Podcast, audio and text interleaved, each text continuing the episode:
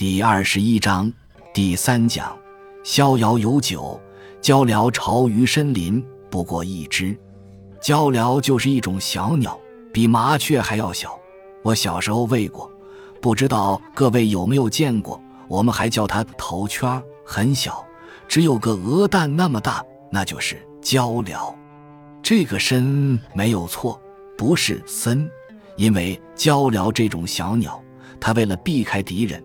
他把巢住在树林深处不为人知的地方，所以是深林。那么，对于鹪鹩这种小鸟来说，它安一个家，只要一根细树枝就可以了。它只占那样小的空间，我只要那么多，绝非大厦千间，夜眠八尺。我只要一个沙发就够了。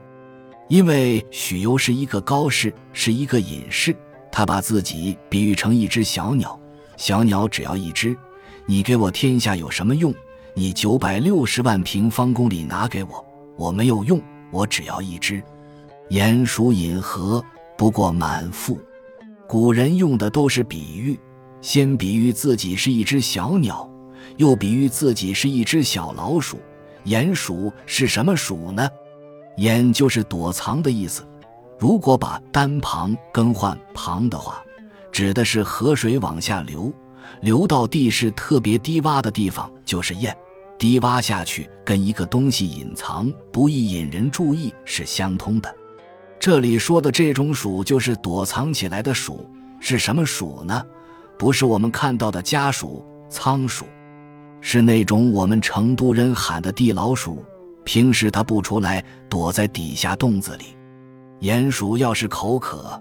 跑到黄河那里去喝水，它能喝多少水呢？它那么大的一只耗子，不过要把肚子喝饱，只需要那么一点水而已。这两句的意思就是说，我是小鸟，小耗子，我只要一根树枝那么多的空间，只要一小杯水就够了。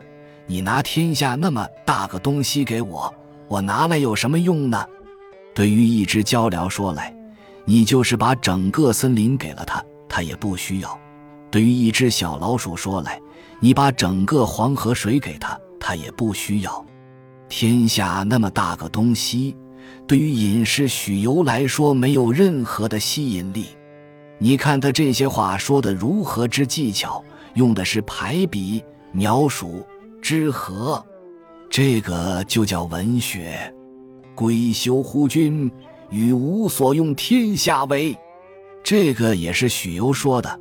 你回去休息吧，先生。与吾所用天下为，这句不好讲，是由于古代的语言习惯和我们今天不同。这七个字，如果把次序颠倒一下就懂了。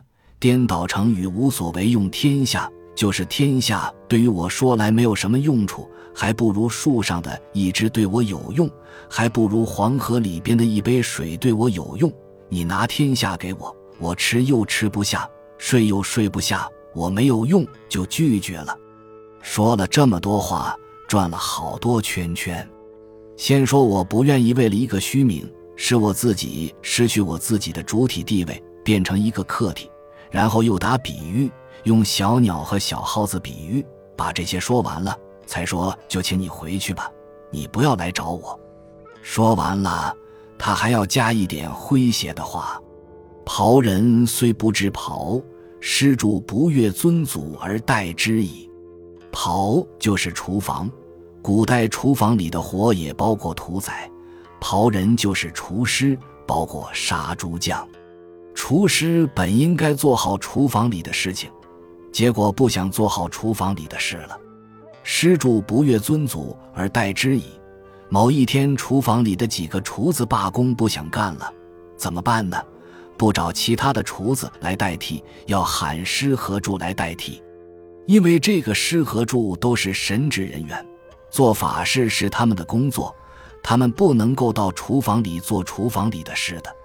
等于说，你们单位食堂的师傅病了，你不可能喊你们单位的书记来代替他做饭。工作不同，尊祖是祭器，尊是祭台上摆的那些坛坛罐罐，祖有两个意思，一个是菜板，另一个意思从象形来看是一个铜的器皿，里边放些肉，指重要祭祀的时候用的那些器皿。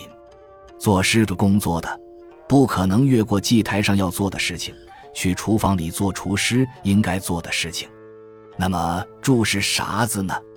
这个字就是我们今天还在用的，大家不觉得？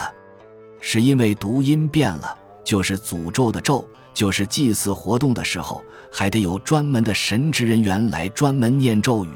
你看那个“注”字是士旁。凡是和宗教祭祀有关的字，都有这个士旁。古人说的“天垂象，现吉凶”，所以是人也是上面两行表示天，下面三撇表示天象，吉亚凶啊等。但是根据文字学的解释，还不是这个意思，是这个字是古代的生殖器崇拜，最早是指生殖器，因为古代必须保佑人丁兴旺。只有人丁兴旺，才能够打仗，才能够和其他氏族部落决一雌雄。那么“柱”字的另一边是一个口一个儿，就是一个人张开嘴巴在念咒语。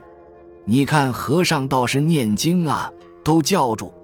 许由意思是，我不是当帝王的人，我不可能越过我本人的底线，让我来干你那个事情。这段话是尧和许由的对话。中间没有一个字写到他们的行为，这一段跟逍遥游什么关系呢？实际上，许由是远古道家时代的一个传说人物。